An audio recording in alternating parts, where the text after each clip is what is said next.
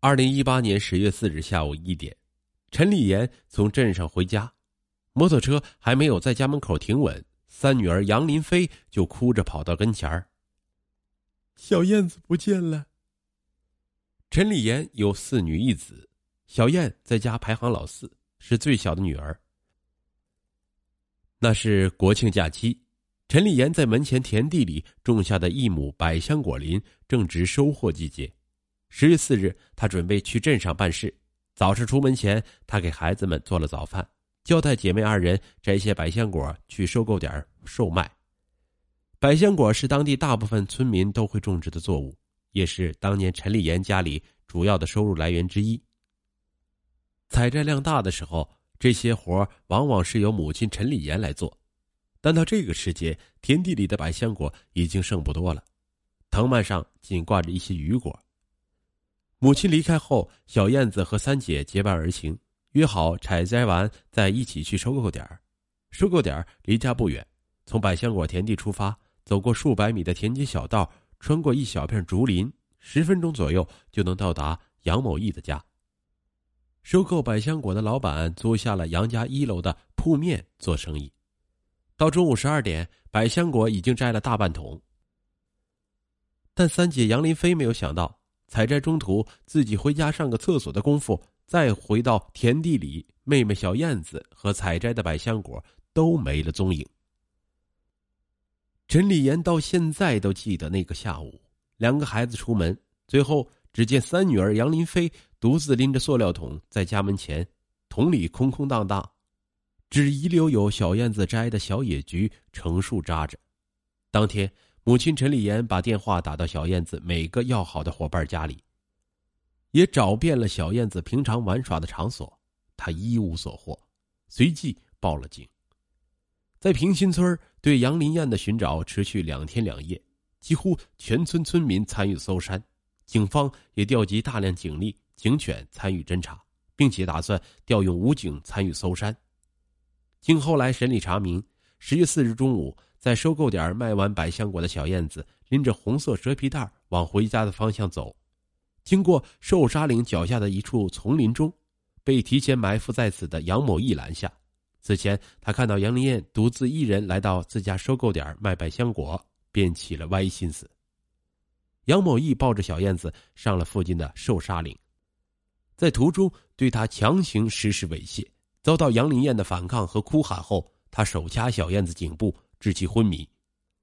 相近的时刻，一名当时正在附近干活的村民曾经听到山岭传来小孩的哭声。该村民在证词中回忆，声音很大，哭得很使劲儿，好像有人在追打他。该村民还听见两只狗在汪汪叫，他听着那哭声从半山腰一直传到山脚下，大约一分钟左右就听不到了。即便如此，也没能阻止惨案的发生。昏迷后的小燕子被杨某义装进红色的蛇皮袋，带至寿沙岭岭顶。小燕子在岭顶醒来，杨某义在此对她实施了一系列的残害行为：持刀捅刺双眼、割刺颈部，并在小燕子失去意识后强奸了她。实施完系列犯罪后，杨某义拿走了小燕子卖百香果获得的三十二元，并再次将它装进蛇皮袋，从山坡上滚下。又将其投入一水坑中浸泡，最后抛尸在村里的鱼尾岭。二零一八年十月六日凌晨两点，杨某义在其父的陪同下到当地派出所投案。根据其供述，当天早上六点，在鱼尾岭山坡的一棵桉树下，警方在红色麻袋里找到了杨林燕的遗体。经法医鉴定，杨林燕是由于被他人强暴伤害过程中气管、支气管。填塞致机械性窒息而死亡。案发之前，陈丽妍和杨某义一家并无积怨，两户人的家隔着一片农田和竹林，直线距离仅五百米。杨某义因为常年在外打工，不常回家，家里平日里只有他母亲带着年幼的侄子在。陈丽妍一家因此和杨某义少有来往，仅仅是当养母带着孙子上学。途经陈立言家门口时，双方见了面会点头问候。自己的女儿被他这么平白无故的伤害，就是想要他一命抵一命。陈立言说道。二零一九年的一审判决杨某义死刑，剥夺政治权利终身。这个结果曾被一家人视为事情的结束。陈立言计划为女儿办后事，但随后杨某义提出上诉，在二审判决中被改判，打乱了陈立岩的计划。二审审理结果出来那天，二零二零年五月，陈立岩在灵山县人民法院门口被现场告知了结果，他觉得难以接受。死缓，二十几年后就可以出来。陈立岩掰着手指头算。他三十岁，出来后四五十岁，又可以重新开始。但是我的女儿永远回不来了。不满判决结果，陈立言联系律师想要申诉。后来二审审理结果在网络上传开，引发网络热议。小燕子的遗体已经在殡仪馆停留了两年多。我知道小燕子在那里不好受，但是坏人没有得到惩罚。就不办后事。陈立言说：“对于案件的审结，他原以为一年半载就可以，但是一晃两年多过去了。二零一八年那场厄运来临之前，小燕子成长的十年，也是母亲陈立言携五个孩子度过的最为艰难的十年。小燕子一岁那年就失去了父亲。二零零九年的八月二十六日，陈立言的丈夫在水库旁的伐木工地工作。”因期间包工头的儿子不慎落水，他伸手施救。因为不懂水性，他和落水的小孩均溺亡。电话打到陈立言处：“你男人落水了，没有救了，已经没有气儿了。”那年陈立元四十一岁，怀着四个月的身孕。丈夫离开后，给这个本就不宽裕的家庭雪上加霜。陈立言的父亲劝她改嫁，考虑到孩子，她不同意。没过几年，父亲也在一场车祸中去世，肇事者逃逸，至今没有归案。家庭接连遭受重创，陈立言一个人拉扯五个孩子，孩子小，他就在村里打些零工，施肥、种桉树、除草等。他带着全家砍甘蔗，一根长扁担，一头担着饭食，一头担着孩子的衣服，在甘蔗地里一待就是一整天。孩子们在艰苦的环境中很早学会自立，能帮衬母亲。一家人去山里砍柴、捡柴，一根长木棍作为担子，木柴成捆分系在担子两头。家里的每个人肩上都扛着柴。小燕子年纪小，身板小，就少挑一点三姐杨林飞印象里，只比自己小一岁的妹妹手巧，爱画画，也爱用旧衣服给布娃娃缝缝补补。出事前，她上小学四年级。每年都往家里拿回奖状。家里五个孩子，属小燕子和小弟弟最受母亲疼爱。杨林燕怕生，性格内向。杨林飞记得，妹妹刚上小学一年级时，在学校总是愣愣的坐着。被不熟悉的新同学伸手拍拍，小燕子会吓得哇哇大哭。家门口的小学，小燕子很久才适应环境。上课以外的时间一直跟在三姐的身后。二零一八年，大女儿外出打工，老二在镇里住校念高中，小燕子和三姐包了家里的家务活，下课之后去捡柴、采摘百香果、烧火做饭。平日里都是两姐妹在一起，三姐烧柴做饭，小燕子就摘菜喂鸡。陈丽妍在外干活，回到家看到姐妹俩在厨房里忙活，烟雾缭绕，一起回家。就能吃上热乎饭。那一年，陈丽妍家门口的那一亩农田里，百香果已经种下第三个年头。那一亩百香果在收成好的时候，一年能收入六七千元；收成不佳时，也有两三千元。生活原本在这一年渐有起色，在政府补贴、兄弟的极力劝说下，陈立岩终于计划从居住了十几年的危房里搬出。打算跟兄弟借点钱，重新盖两间房子。他把家里最小的孩子送到小学了，可以计划走远一点，去镇上打一些零工，多补贴一些收入。二零一八年国庆节期间的那次外出，陈立言是去十公里外的伯劳镇找风水先生，想为新房动工挑选一个合适的时间。迁居的计划因为女儿的案子搁置至今，直到去年年初。老屋成为危房，不能再居住。陈立岩一家才从原来的泥瓦房搬出，在老屋隔壁租下亲戚的两间屋子作为卧室。今年九月，他们又在泥瓦房外搭了两间铁皮屋，泥巴上抹一层水泥，用来当做厨房和储物间新搬的家也显得有些破败，瓦房有些年岁，黑砖爬满了青苔，屋顶的瓦片也凌乱破碎。陈丽妍租下的两间房间，一间没有玻璃，另一间玻璃碎了几块。一台老式彩电是家里能见的唯一一件大型电器。搬家之后，新的住所更难寻得小燕子的痕迹。依照家乡习俗，未出嫁的女儿年节不能祭拜。女儿离开后不久，陈丽妍烧了小燕子所有的个人物品，她的衣服、玩具。书本等旧物烧成了灰烬，被撒入了百香果田地一旁的河道。家里有意封存了关于小燕子的记忆。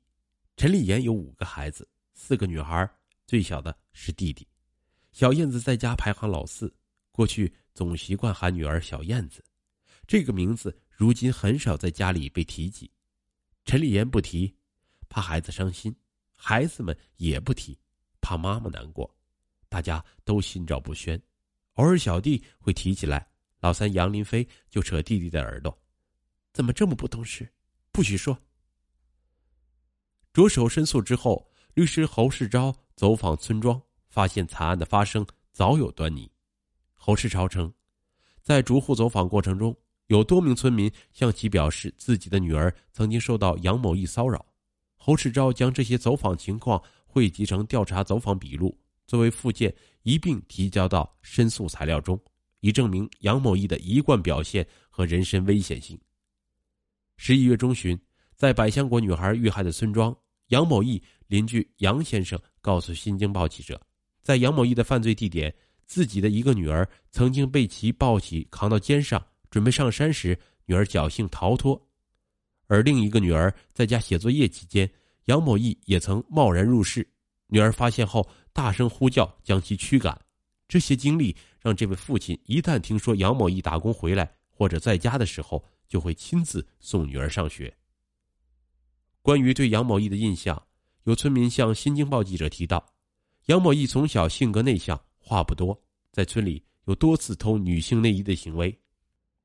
类似的说法在警方调查期间也获得过包括杨某义父母在内的多人证实，其母的证言显示。杨某义从十五岁左右开始，经常在家附近偷女人的文胸、内裤回自己的房间里，曾多次被父亲呵斥，但都没有悔改。十二月十三日，该案辩控双方召开庭前会议。杨丽艳的舅舅陈天传从律师侯世昭处了解到，杨某义邻居杨先生女儿被骚扰的情况，法院已经进行了核实，而且根据最新的案卷材料，杨某义在新的供述中还承认。曾强奸一名亲戚家的女童，但因供述简单且调查不便，法官认为该强奸情况可作为线索，能证明杨某义的社会危害性。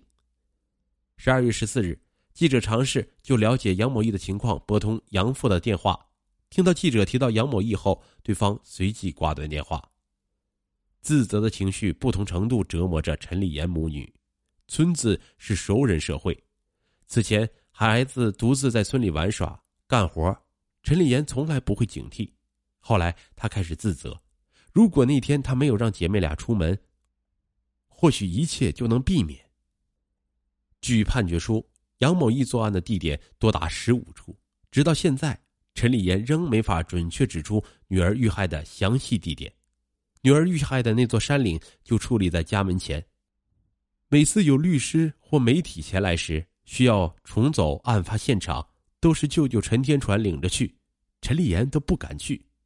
一家人很少再靠近杨某义的家，那是一幢两层高的红色砖瓦房，拥有宽阔的后院，位于村里的四二零县道上。一楼铺面的三扇朱红色的大门紧闭。凶案发生后，杨家一家人很快就搬离了这里，不知去向。法院判决中。责令杨某义退赔的三十二元钱，陈丽妍至今没有拿到。刑事诉讼之外，去年陈丽妍还单独提起了民事诉讼。法院判决杨某义赔偿三十一万余元，但法院执行立案后，通过调查未发现杨某义名下有任何存款和财产，民事赔偿也陷入僵局。去年初审时的庭审现场是陈立言在杨某义被捕后第一次与他正面相对。法庭上，法官问杨某义：“你认识他？陈立言吗？”杨某的回答：“不认识。”很淡定的表情，陈立言形容自己见到杨某义一点悔意都没有。那天，陈立言情绪激动，在坐席上哭喊着要为女儿讨回公道，陪同的二女儿紧紧抱住他。凶案带来的阴影萦绕陈立言左右。我现在好怕，好怕，担心在外的两个女儿的安全。家里的老大和老二，如今分别在外打工和念大学。陈立言会经常叮嘱他们，不要轻易相信人，就算是太亲的人，也要注意防范。他比过去更小心谨慎，在家的老三和小儿子帮忙干活时，离家超过一公里的地方。陈立言不会让儿子和女儿单独去。他在家里的大门和卧室门框贴上平安符，也亲自缝好大红色的三角形护身符，给孩子们一一挂上。今年他特意花了一百元买了一部老年手机，放在家里。老三去镇里上初中了，家里平时就小儿子一个人在家，他让儿子在放学回家后随时联系自己。几个孩子出生时，陈立言给他们起名，名字里分别有“鹰”“燕”“飞”之类的谐音，寓意是要飞出大山。